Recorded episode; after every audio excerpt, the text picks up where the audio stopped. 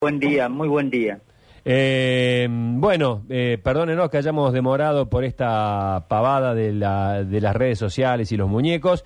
Tenemos un tema un poco más sensible, mucho más sensible, que tiene que ver con estas cosas que uno cuando las ve en estas películas, eh, en esta comedia del arte italiana, el, el cambio de muertos, hasta provoca risa y acá provoca profundo pesar porque ha habido un involuntario o una negligencia intercambio de muertos, una familia se, se quedó sin su sin su este eh, El cuerpo de familia. cuerpo exactamente, que fue transferido a otra familia, esa otra familia lo cremó.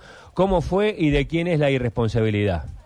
Sergio, 69 años, la víctima, Abel Morris, había fallecido en el día de ayer, 14, 9 minutos. El diagnóstico cirrosis hepática crónica. Eh, contratan un servicio fúnebre, él en vida, este hombre, había pedido no ser cremado. Eh, que todos los que querían verlo lo pudieran ver y darle el último adiós. Ese había sido su último deseo. Concretamente, el servicio fúnebre concurre, Sergio, al Sanatorio Mayo 15 horas. La sorpresa, el cuerpo no estaba, había sido entregado a otra empresa con fines de cremación y con un diagnóstico COVID-19 de muerte. Eh, la familia no pudo velarlo y se encuentra con lo irreparable. Sobre la tragedia de la muerte, un trauma adicional. No poder dar el último adiós a su ser querido, el culto a los muertos, algo que jurídicamente es relevante, humanamente es importante y por eso recurren a la justicia. Pero Sergio, hay algo que no solamente tiene que ver con una mala praxis administrativa, un elevado nivel de negligencia, porque este hombre fue encapsulado en una bolsa blanca, los, las personas que mueren por COVID están envueltos en bolsas negras, aunque parezca eh, cruel, eh, un relato morboso, forma parte de una historia real que eh, nos permiten comprender qué es lo que ha ocurrido. Una cadena de responsabilidades de la clínica, del sanatorio, de la empresa que retiró este cuerpo en una bolsa blanca que sugiere que nada tiene que ver con un muerto de COVID y una familia que no pudo despedirse ni la viuda de su marido ni los cuatro hijos de su padre. Eh, este es el rostro visible de una inadmisible conducta negligente, pero esta vez todos le echan la culpa, Sergio, a la pandemia. El desgobierno la tiene la culpa a la pandemia. No hay medicamentos, no hay cobertura a la pandemia. En este caso, no hay lugar a excusas y llegó a la era de la justicia. Los familiares se presentan con un objetivo, que esto no le vuelva a ocurrir a otra familia, porque más allá de todo lo que les tocó vivir el destrato, ni a la viuda, ni a los cuatro hijos, ningún miembro del directorio del Sanatorio Allende se arrimó a decirle, me equivoqué, no se equivocamos.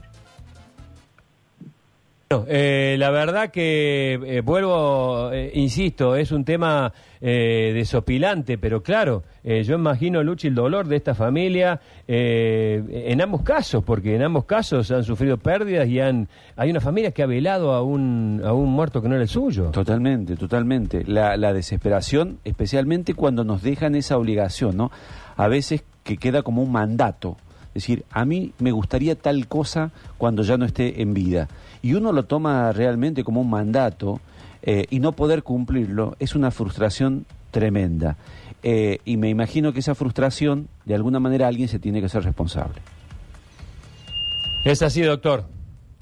a- tal cual. Todos los parientes tienen el derecho a custodiar, a cuidar los restos de los seres queridos a la manera en que ellos lo sientan eh, y perpetuar su memoria.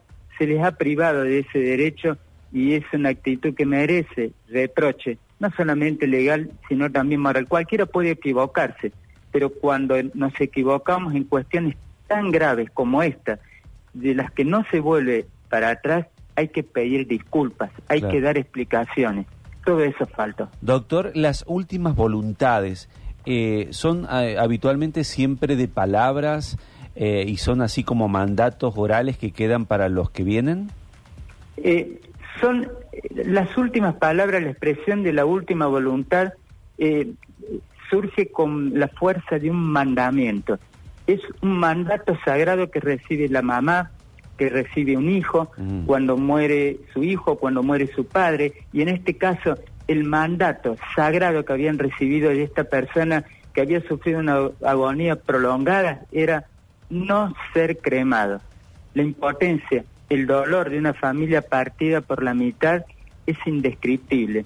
Por eso la función reparadora de la justicia, por lo menos ya que no los dieron las explicaciones, no les dieron las explicaciones, los que están comandando un nosocomio, que tienen una obligación impostergable que es custodiar la vida, resguardar la salud, aliviar el dolor, contener que la justicia le entregue una respuesta para que comiencen a vivir el duelo del ser querido en paz.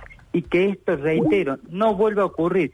Sergio, Sí. imagínense que si en vez de equivocarse de cuerpo, se equivocan de historia clínica, Sí, claro. con esta ligereza, eh, eh, no se trata de que un muerto no lo pueden velar, sino que un vivo termina muriendo de manera inmerecida. Qué, qué analogía, ¿no? Sí. Qué analogía importante. Gracias, doctor Nagy. Vamos a ver si podemos tomar contacto con la familia entre un rato. Muchísimas gracias.